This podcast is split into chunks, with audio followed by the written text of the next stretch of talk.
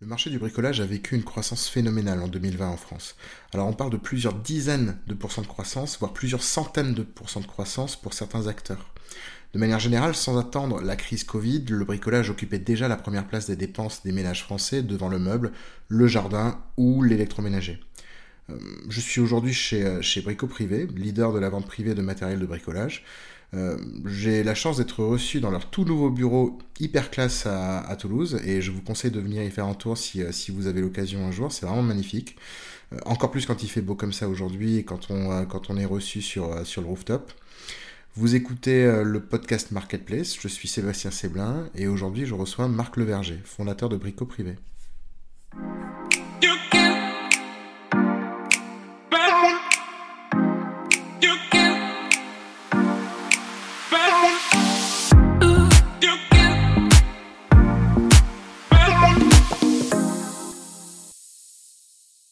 Bonjour Marc.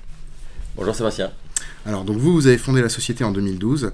Il me semble que toi, ton parcours a été assez B2B. Euh, comment est-ce que, comment est que tu arrives à lancer un e-commerce pour, euh, pour le grand public? Donc, effectivement, on a créé Brico Privé en octobre 2012 euh, avec un petit cheminement finalement. Donc, moi, effectivement, j'ai un parcours avec Julien Bouet, mon associé, qui est plutôt orienté B2B, pour pas dire quasiment exclusivement B2B. Et puis euh, en 2010, en fait, Julien, euh, il, souhaite monter une première entreprise. Il a envie euh, de passer du salarié à l'entrepreneur. Moi, à l'époque, je suis dans une autre entreprise en tant que directeur général, et donc je participe en fait à son entreprise, mais en tant qu'investisseur. Et cette entreprise, c'est de la force de vente supplétive. C'est une entreprise qui existe toujours, qui s'appelle Catalyse, qu'on a cédé depuis, et qui fait de la force de vente supplétive pour les métiers du bâtiment à destination notamment de la GSB pour les marques qui ont besoin euh, de renforcer leurs équipes de vente momentanément parce qu'elles lancent un produit, parce qu'elles ont des problèmes de part de marché, ce genre de choses. Et en fait, à l'intérieur de Catalyse, on a euh, des échanges réguliers avec les marques et on voit apparaître autour de 2011 une vraie réflexion autour du digital et qu'est-ce qu'on peut apporter en fait. Donc avec Julien à l'époque, on, on réfléchit en se demandant qu'est-ce qu'on peut apporter, sachant qu'on est toujours dans une logique euh, très B2B finalement. Et puis on, rencontre euh, deux copains à nous qui ont monté euh, Private Sport Shop 12 mois avant nous. On discute un peu du modèle et on s'aperçoit que finalement ce modèle de la vente privée B2C en fait bah, nous correspond vraiment bien. On avait, on avait écrit trois, trois gros piliers en fait hein, pour, pour se lancer dans une aventure internet. On s'était dit que Internet appartiendrait aux marques. C'est-à-dire qu'en fait, c'était un, moment donné où on sentait que les marques, au travers d'Internet, allaient essayer de rééquilibrer un peu leur relation avec la distribution et allaient être beaucoup plus proches du consommateur final. Donc ça, c'était vraiment un mindset euh, dès le début pour nous important. Après, le deuxième point, c'est qu'on se disait, bah, il faut trouver quand même un modèle qui soit un peu Google free euh, entre parenthèses, c'est-à-dire en fait sur lequel on est un peu plus autonome, qu'on a une notion de communauté sur lequel on peut, on peut, euh, on peut écrire de façon assez régulière. Et puis le troisième, euh, qui était aussi important, c'est qu'en fait on n'avait pas beaucoup d'argent et on n'avait pas envie de rentrer dans des levées de fonds successives, ce genre de choses. Donc on voulait un modèle avec un modèle de BFR voilà, qui, nous, qui nous permettait de ne pas faire des levées de fonds. Et en fait quand on réunissait ça et qu'on rencontre nos amis de chez Private Sport Shop, ben on se dit mais finalement en fait il faut, il faut, mettre, il faut lancer un modèle de la vente privée et du coup par, par, par, euh, euh, par conséquence B2C, puisqu'en fait la vente privée à l'époque c'est euh, j'ai pas de stock, je, je, je, livre en trois semaines, et ça un professionnel il, ne peut pas l'accepter en fait. Hein. Donc en fait c'est mécaniquement parce qu'on décide de lancer un modèle vente privée qu'on décide que finalement la cible naturelle c'est le bricoleur, et alors par contre on décide de s'attaquer au bricoleur lourd, donc celui qui est assez proche finalement du client B2B qu'on connaît, mais qui reste un client particulier et qui va accepter d'acheter du matériel professionnel à un prix euh, canon et il va accepter trois semaines de délai. C'est un peu le, les prémices du dropshipping aujourd'hui, quoi. C'est un peu les prémices du dropshipping. Après, le marché a beaucoup évolué, on en parlera, mais, euh, mais oui, c'est un peu les prémices du dropshipping. Quels sont les, les, les, les, grands faits marquants que, auxquels vous avez été confrontés depuis 2012 il y, en a, il y, en a, effectivement euh, plusieurs. Hein. Maintenant, ça fait quasiment 9 ans euh, qu'on a créé la société. Euh, D'abord, le, premier fait marquant, je pense, dont on se rappelle, nous, c'est quand on lance la première vente. Hein. Donc, nous, on décide de créer la société Combien de temps entre le lancement de la société et la de façon très courte, c'est pour ça on décide, on décide, on décide avec nos, nos Benoît Durand et, Guillaume Bertel, donc Julien et moi, on se voit début août, le 6 août, et on se dit ok, allez, on y va. Euh, et par contre, on se dit, bah, par contre, euh, si nous on a l'idée, il y a forcément des gens qui ont, la même idée que nous. Donc euh, là, le time to market, il est clé. Donc on se dit, bah ok, on s'associe, mais on s'associe pour aller vite en fait. Hein. sinon, on n'a pas besoin de s'associer. Et, on se dit, ok, on lance les premières ventes le 15 octobre. Et pourquoi le 15 octobre? Parce qu'on se dit, bah le temps de monter en puissance, on aura Noël en fait. Hein. Et, et, donc du coup, bah, un premier fait marquant, c'est quand le, le 15 octobre, on, on lance la première vente en fait. Hein, et là, on ne sait pas du tout ce que ça va donner en fait. Hein. Vous aviez déjà un site web? En fait, on duplique la plateforme. À l'époque, on gagne du temps, on duplique la plateforme de Private Sport Shop. Enfin, on est, on est, on est vraiment, vraiment très, très. Et ça, on a gardé cet esprit-là, mais on est très euh, en mode bac à sable, on va vite. Et, euh, et, on, et, on, règle les problèmes au fur et à mesure qu'ils se posent, quoi, en fait. Hein, et on n'essaye pas trop nécessairement de les anticiper euh, pour, pour, justement pour essayer d'aller vite. Donc, un des premiers faits marquants, c'est qu'on lance la première vente. Avec, je crois que c'est la première vente, c'était des disques diamants. Bon, c'est des produits quand même assez particuliers. On se dit, franchement, euh, si on fait deux ventes, on est hyper content comme ça. Et on voit qu'au bout de 10 minutes, on a fait deux ventes, quoi. Donc on se dit, tiens, c'est quand même. Euh, ça, ça nous marque parce qu'on voit, qu'on voit que le truc, il prend. Et, euh, de toute façon, voilà, les, les, deux, trois premiers mois, on fait x3, x4 sur notre business plan. Donc on se dit, euh, bon, finalement, là, le truc. Euh, il y a un quoi faire, quoi. Voilà, on n'est peut-être pas si mauvais que ça en, timing, on est peut-être là au bon moment, à la bonne place, quoi. Et comment, euh, juste, comment vous avez eu les. Qu'est-ce que vous avez fait pour. quels sont les efforts que vous avez engagés pour avoir les deux premiers, les deux premiers clients, justement? Bah là, très classiquement en fait, hein, on s'est écrit une roadmap. Alors moi, moi en plus, en l'occurrence à l'époque, je, je, suis en poste, donc je, je, participe à l'aventure, mais en tant qu'actionnaire pas du tout en tant que, opérationnel. Euh, moi, je, je rejoindrais d'un point de vue opérationnel euh, l'aventure en, à l'été 2013 en fait.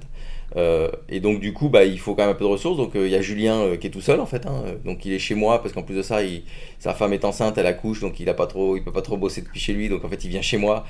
Et on est voilà classiquement dans la cuisine à faire du phoning. Et donc c'est ma femme qui est agent immobilier à l'époque et qui qui met un peu son truc entre parenthèses pendant deux mois et qui font des sorties de phoning. Donc euh, le soir, on prépare des listes euh, de démarchage et puis on appelle tous les fournisseurs un par un. On a, fait un pitch, on a présenté le concept et on voit que ça prend parce qu'en fait, euh, d'abord, on voit que les fournisseurs sont assez, et c'est ce qu'on avait anticipé en fait.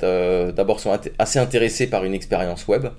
ils trouvent que finalement, le faire sur de la vente privée, sur de la fin de stock, c'est pas très engageant donc ils prennent pas beaucoup de risques, ils se mettent pas à dos leur distribution. Euh, donc, donc finalement, ils nous suivent assez vite en fait. Hein. Euh, Parce qu'ils ne l'avaient jamais fait avant, c'était la première fois qu'ils se lançaient dans la vente privée en tout ça. La première fois. Après, ils ont toujours eu des fins de stock, ils savaient pas trop quoi en faire.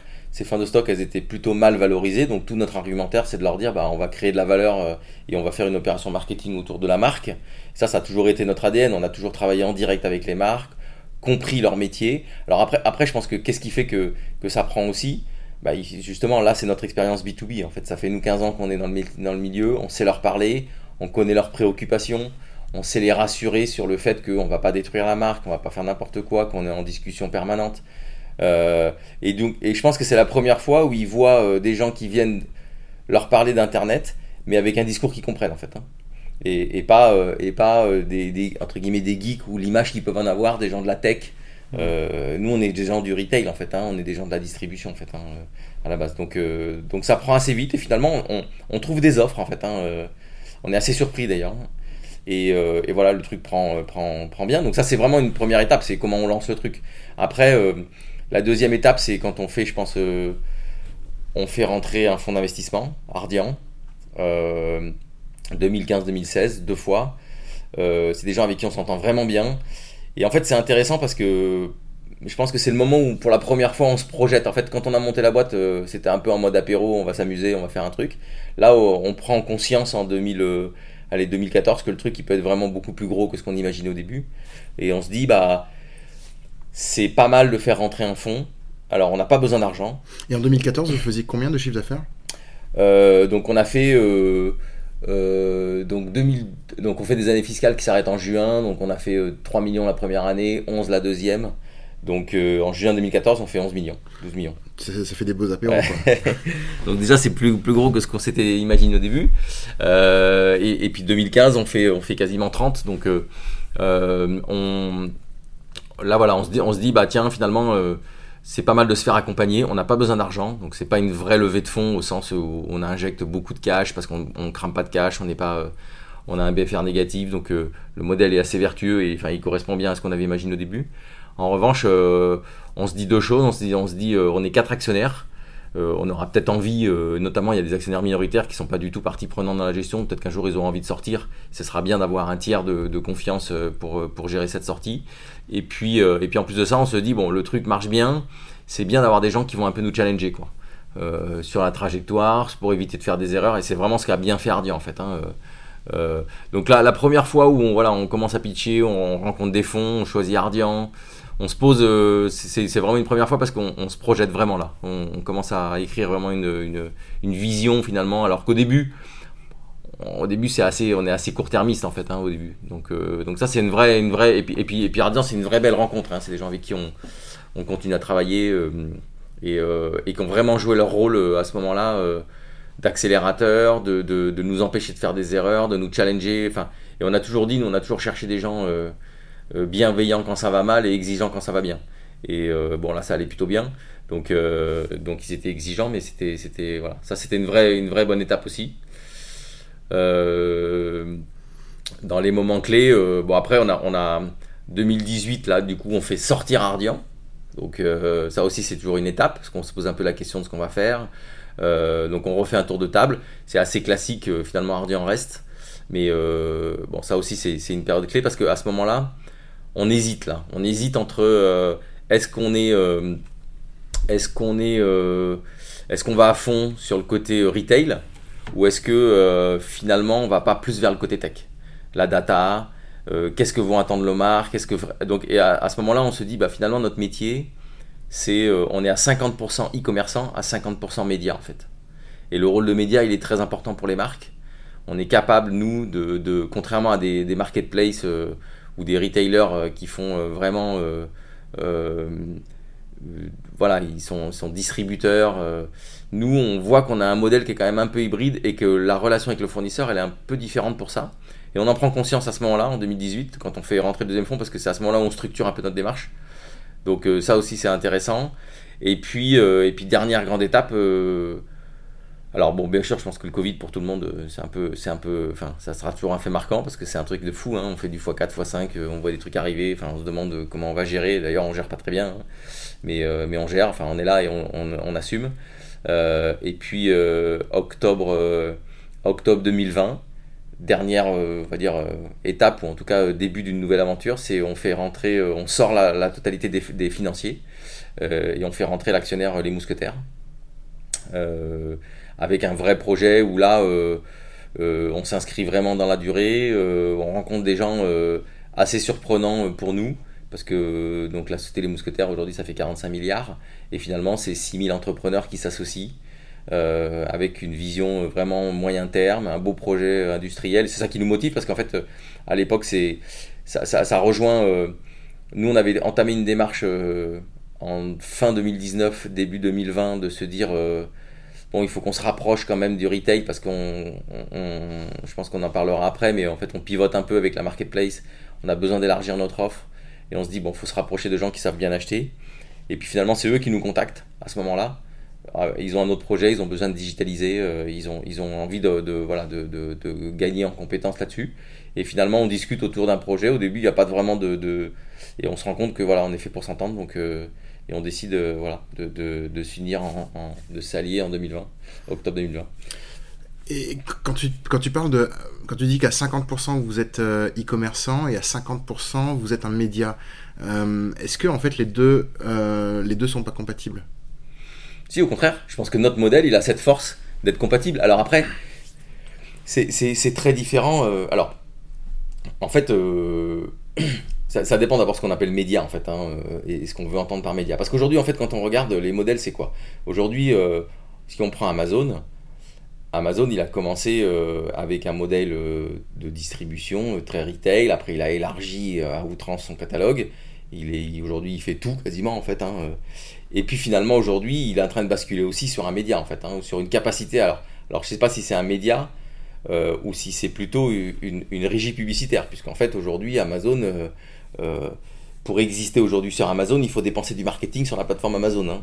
Et on voit bien que nos concurrents vont un peu dans cette, dans cette voie-là. Donc là, il y, a quand même les purs marketplaces ont un peu ce modèle-là. C'est-à-dire en fait la rentabilité, ou en tout cas l'équilibre, parce que je ne sais pas si vraiment on peut parler de rentabilité, mais euh, ils la sortent avec cette vision qu'à un moment donné, ils vont faire payer les marchands pour exister. Parce qu'en fait, ils génèrent une telle concurrence interne que euh, il y a un moment donné, euh, pour exister, bah, il, faut se redonner une visibilité à l'intérieur même de la plateforme qui est devenue gigantesque. Et donc, il bah, faut payer pour être remonté, il faut payer pour être dans les recherches sponsorisées, il faut payer. voilà. Donc ça, c'est un premier, un premier modèle. Nous, en fait, on dit qu'on est média à destination des marques. La force qu'on a, nous, c'est que par notre système de, à la fois de vente privée, de bandeaux, de boutiques thématiques par marque, comme ça, on communique beaucoup autour des valeurs de la marque, en fait. Hein. Et, donc ça, c'est un premier sujet. Après, le deuxième, c'est que non seulement on communique autour des valeurs de la marque, mais on communique sur la profondeur du catalogue. Euh, et on est capable de mettre en évidence et de faire beaucoup de volume à la référence sur des produits qui sont très peu visibles dans un catalogue de distributeurs classiques. Donc c'est en ça qu'on dit qu'on est média, c'est-à-dire on est capable de donner de la visibilité à la marque et aux produits et à l'offre de la marque de façon euh, certainement euh, plus importante que n'importe quel euh, distributeur classique ou marketplace. Donc, donc et c'est ça qu'on essaye de prendre conscience. Alors après, on sait aussi que c'est des modèles voilà, qui n'ont pas non plus le potentiel de chiffre d'affaires d'une pure marketplace ou de ou de ou d'un distributeur classique. Hein. Mais bon, c'est pas grave. C'est, je pense que l'important et alors justement, je pense qu'aujourd'hui l'important euh, dans une concurrence telle qu'elle est aujourd'hui euh, drivée par Amazon, bah, c'est justement de trouver son espace de liberté et c'est de pas faire du Amazon-like. J'en parle d'ailleurs d'Amazon. bah, euh, on, peut, en parler tout de suite. Comment tu fais aujourd'hui pour être meilleur, différent par rapport à un mastodonte comme Amazon sur ton marché? Meilleur, je sais pas. différent, ça c'est sûr. Euh, c'est-à-dire que, enfin, nous, nous, on est persuadé qu'en fait, si on va faire du Amazon, c'est un jeu, on va jouer au jeu du règle avec les règles décidées par Amazon ou Amazon est meilleur que toi.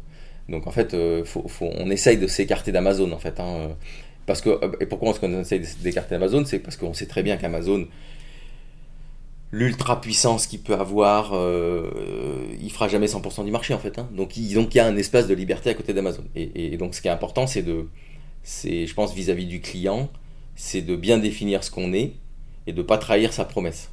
Et ça, c'est important. Et il faut, reconnaître à Amazon euh, cette capacité-là, en fait, hein, c'est-à-dire à tenir ses promesses, en fait. Hein, euh.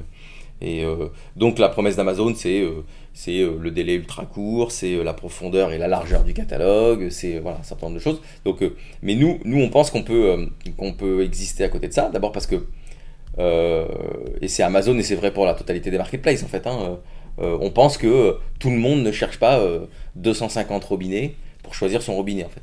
Et qu'il y a des gens qui préfèrent que nous on fasse un premier travail de sélection pour eux, la garantie du prix, qu'on a négocié pour eux, comme ça. Donc en fait on s'adresse à une, typologie de clients qui, voilà, on, cherche du, matériel professionnel, parce que ça c'est quand même notre ADN avec euh, en plus de ça un premier travail de sélection. Donc on a un UX euh, qui, est, particulier, on a euh, une sélection qui est relativement courte, même si aujourd'hui on essaye de l'élargir, de mais elle reste quand même courte par rapport aux standards du marché. Donc voilà, donc nous ce qu'on pense c'est que on veut, on veut être, être, les meilleures marques au meilleur prix. Voilà.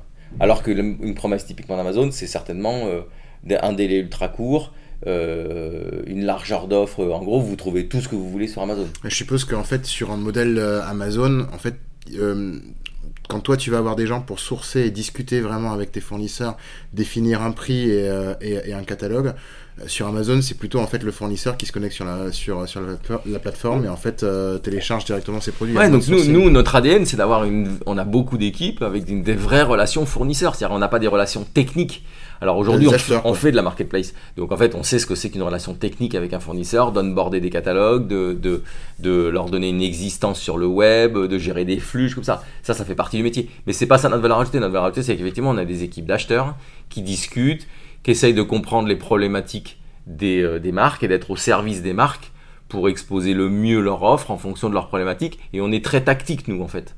Euh, et ça, c'est notre ADN de la vente privée qui fait ça. C'est-à-dire, on, est un distributeur, donc à 50%, on a dit un distributeur e-commerçant, à 50% un média, mais très tactique. On est capable de coller à l'actualité du fournisseur. Que ce soit parce qu'il a, un besoin, il a un besoin de donner de visibilité à un produit, qu'il a besoin de déstocker un produit, qu'il a besoin de mettre en avant un produit. Enfin, donc, euh, et c'est en ça, je pense que déjà, on, s'écarte beaucoup d'Amazon. C'est-à-dire qu'en fait, euh, on a une relation très proche avec nos fournisseurs. Et avec nos clients, parce que nous, on, considère qu'on a vraiment ces deux côtés-là, on a une promesse qui lui dire les meilleures marques au meilleur prix. Et, euh, donc, on fait une sélection de marques. Il y a plein, plein, plein de choses qu'on ne fait pas sur Brico Privé parce qu'on considère que c'est pas, voilà, c'est pas l'ADN de, de, de l'offre. et on s'attache à ce que, au travers de notre offre, on est les meilleures marques. Et en fait, ces meilleures marques, elles se déclinent. On a la vente privée, où là, on est euh, décalé de 40-50% par rapport au prix qu'on pouvait trouver en retail, mais parce que c'est généralement euh, ce qu'on pourrait appeler des fins de stock. Alors, ça ne veut pas dire des produits qui sont obsolètes, mais ça veut dire des produits sur lesquels il y a du surplus. Enfin, on apporte une vraie solution industrielle aux marques pour gérer cette partie-là. Et là, on est vraiment décroché en prix. Après, aujourd'hui, maintenant, on a, on, a, on a élargi en fait, notre catalogue avec ce qu'on appelle les gammes essentielles. Donc, comme elles son nom l'indique, c'est le 20-80. C'est vraiment l'essentiel de la marque euh, dans sa compréhension. Euh, et là, on est au, meilleur prix du marché. On n'est pas forcément décroché, mais on n'est jamais plus cher que le marché. Et puis, euh, et puis après, on a aussi d'autres solutions sur du reconditionné, ce genre de choses, pour être aussi en décalage. Donc quelqu'un qui veut chercher du matériel professionnel aujourd'hui, euh, avec un super prix. Euh, enfin, le meilleur rapport qualité-prix doit être sur Brico Privé. Ok. Mais en fait, quand vous avez commencé, vous avez vraiment commencé par un modèle de, de, bah, vendeur en ligne euh, pour ensuite bifurquer sur un modèle type marketplace. C'est quoi l'élément déclencheur en fait qui conditionne ce, ce, choix? Alors d'abord, on n'a pas, on n'a pas, on n'a pas bifurqué entre guillemets, on n'a pas changé de modèle. On est, on est, venu agréger un autre modèle, un modèle de vente privée. La vente privée représente toujours pour nous l'essentiel de nos ventes. Hein. Euh, mais, mais ce sera peut-être pas le cas dans, dans 5 ans. Mais, euh, aujourd'hui, en tout cas, on a gardé le modèle de la vente privée et on est venu lui mettre euh, un modèle d'offre permanente. Donc la vente donc en fait nous aujourd'hui on dit on a la vente événementielle, c'est des ventes avec une, une, durée de vie, hein, elle dure généralement entre, entre 7 et 10 jours. Et puis on est venu mettre de l'offre permanente. Pourquoi est-ce qu'on fait ça? Parce qu'en 2018, on considère qu'on a à peu près fait le, le, plein entre guillemets du bricoleur lourd le marché français, en fait, euh, il, se décompose en trois, euh, trois strates. On a un bricoleur lourd, on a un, ce qu'on appelle un bricoleur à projet en dessous, et après on a le novice ou le bricoleur, euh, le bricoleur classique. Et, classiquement, on a, on a attaqué par le haut de la pyramide.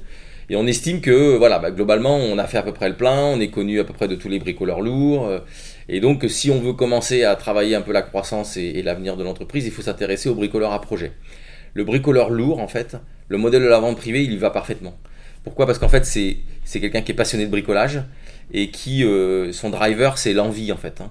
Donc en fait, on lui propose des produits et c'est l'offre qui crée la demande en fait. Hein. Il dit tiens, ça c'est sympa, ça j'en ai pas, euh, tiens, je vais m'acheter ça euh, ce mois-ci. Donc la modèle à vente privée, il fonctionne parfaitement. Et comme il s'équipe et qu'il n'a pas de besoin très court terme, bah finalement le délai, il lui va pas mal. quand on arrive au bricoleur à projet, là on a deux, deux problématiques qu'on essaye de résoudre. La première, c'est de se dire s'il est bricoleur à projet, il a des besoins. Parce qu'en fait, son driver, c'est le projet en fait. Et donc, s'il cherche un bâti WC, il faut qu'il ait un bâti WC sur brico privé. On peut pas lui dire reviens dans trois semaines, parce que dans trois semaines, il, sera passé à autre chose. Mmh. Donc, on a un problème déjà de, de, de, euh, cohérence d'offre avec ce qu'il vient chercher. Et là, à ce moment-là, on a des moteurs de recherche, on commence à regarder euh, ce que ça donne et on voit qu'on a euh, bah, une requête sur deux où on n'a pas l'offre en fait. Donc on se dit, bah, on n'a pas le choix, il faut, il faut élargir l'offre il faut répondre à la totalité des besoins de quelqu'un qui a un projet.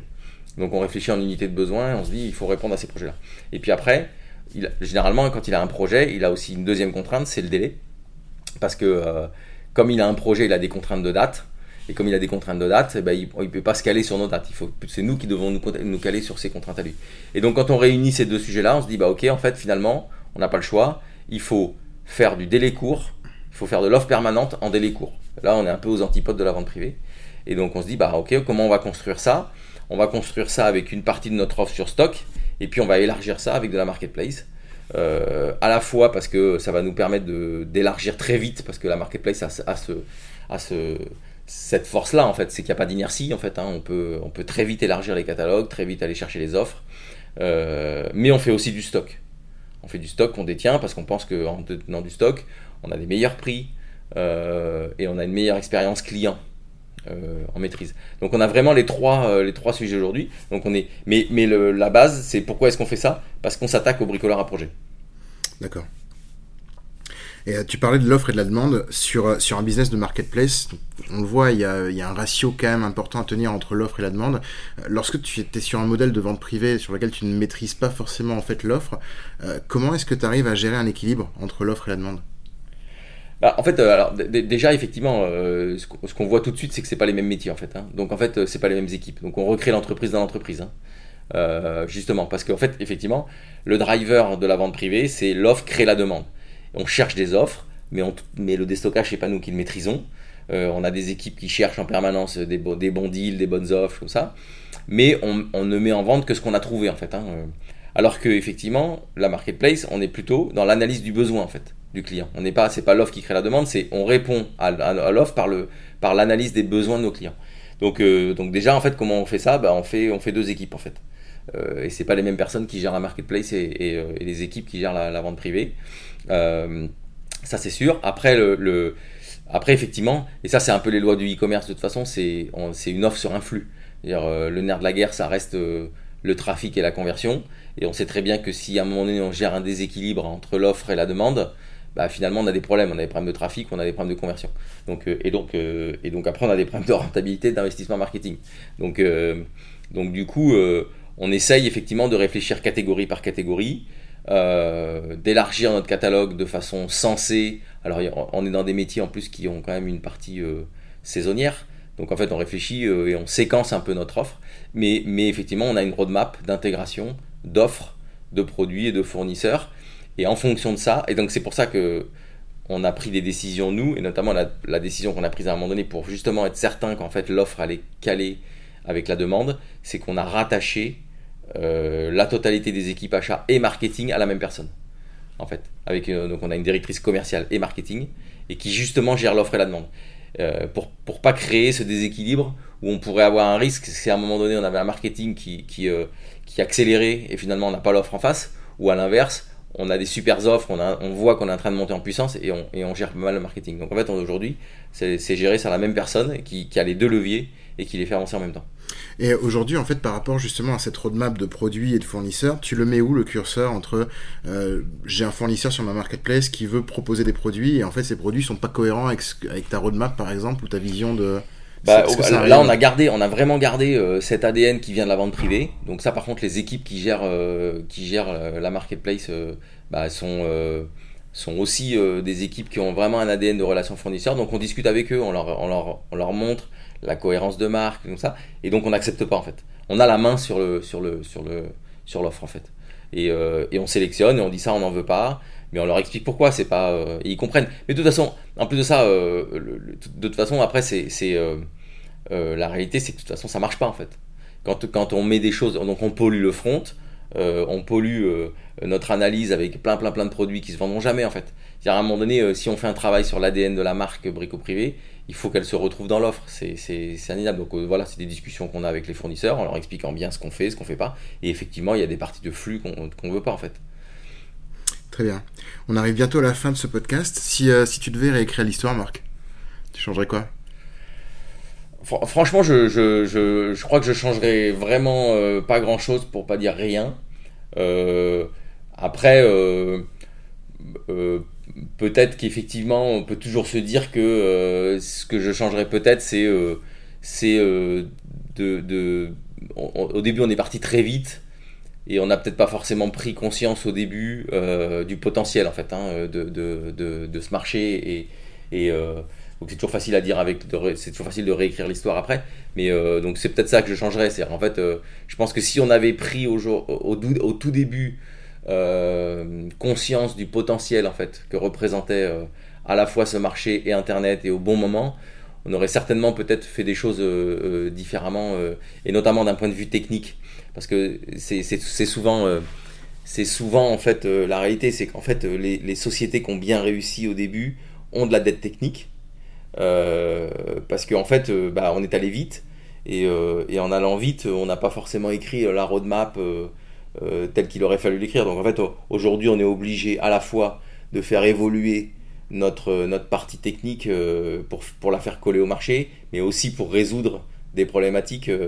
et donc peut-être que ça, effectivement, on se dirait, bah, si, on avait vu un peu le potentiel différemment, on aurait fait des choix aujourd'hui, enfin on aurait fait des choix hier, qui aujourd'hui auraient peut-être été, aurait peut-être été différents, et encore. je, je, toujours facile de se le dire, la réalité, c'est que j'ai l'impression que toutes les boîtes qui font beaucoup de croissance passent leur temps à régler euh, la, dette technique et, c'est plutôt bon signe en fait. La question, c'est qu'il faut, faut, que cette dette, elle soit pas, euh, elle soit pas vraiment vraiment rédhibitoire et qu'elle casse la croissance et, euh, que, que voilà, qu'on sache la résoudre en fait. Et si demain tu croisais un entrepreneur qui, qui souhaiterait se lancer dans, dans, dans une activité de, en ligne de, de, bricolage, tu lui donnerais quoi comme conseil? De ne pas faire de dette technique Non, je lui non, déjà, comme conseil, je dirais écoute, réfléchis bien parce que là, on est quand même beaucoup, maintenant très très nombreux sur le marché du bricolage, euh, un peu trop à notre goût. Non, en fait, la réalité, c'est qu'avec le Covid, euh, euh, le, le, bricolage a été un peu sous, sous les feux du projecteur parce que, enfin, la maison de façon générale, en fait, hein, a été sous les feux des projecteurs parce que les gens, il y a eu une reprise de conscience d'être du bien chez soi, en fait, hein, et c'est ce, qui a, quand même été un fort driver. Donc, en fait, ce que je lui dirais déjà, c'est attention, on est, quand même nombreux. Donc, en fait, si, si euh, enfin, si tu viens sur ce marché-là, apporte une vraie apporte une vraie valeur en fait euh, le MeToo le, le je vais faire la même chose mais euh, mais je vais le faire avec 4 ans de retard ça, ça, ça, marche plus aujourd'hui. Mm. donc ce que je lui dirais c'est ça c'est dire ok le marché il est important. Le marché il est il est je pense pour les années à venir plutôt dynamique. Donc ça c'est plutôt bien. Par contre aujourd'hui là en l'état il faut arriver avec une vraie proposition de valeur et pas, euh, pas refaire ce que en pensant qu'on va faire mieux que ce que les gens ont déjà fait. Parce que franchement on a des concurrents qui sont bons hein, de, façon générale. Je pense que le marché euh, c'est quand même bien bien élevé en termes de niveau donc euh, ouais réfléchis bien à ce que tu vas apporter aux clients quoi. ok ça marche du je te remercie Marc merci Sébastien Ce podcast est désormais terminé. J'espère que vous avez pris plaisir à nous écouter et que vous avez certainement appris des choses. Vous pourrez en retrouver d'autres consacrés au secteur de la marketplace sur euh, Spotify, l'application podcast de Apple et sur l'académie de bind.fr. Alors merci encore pour votre attention et à bientôt.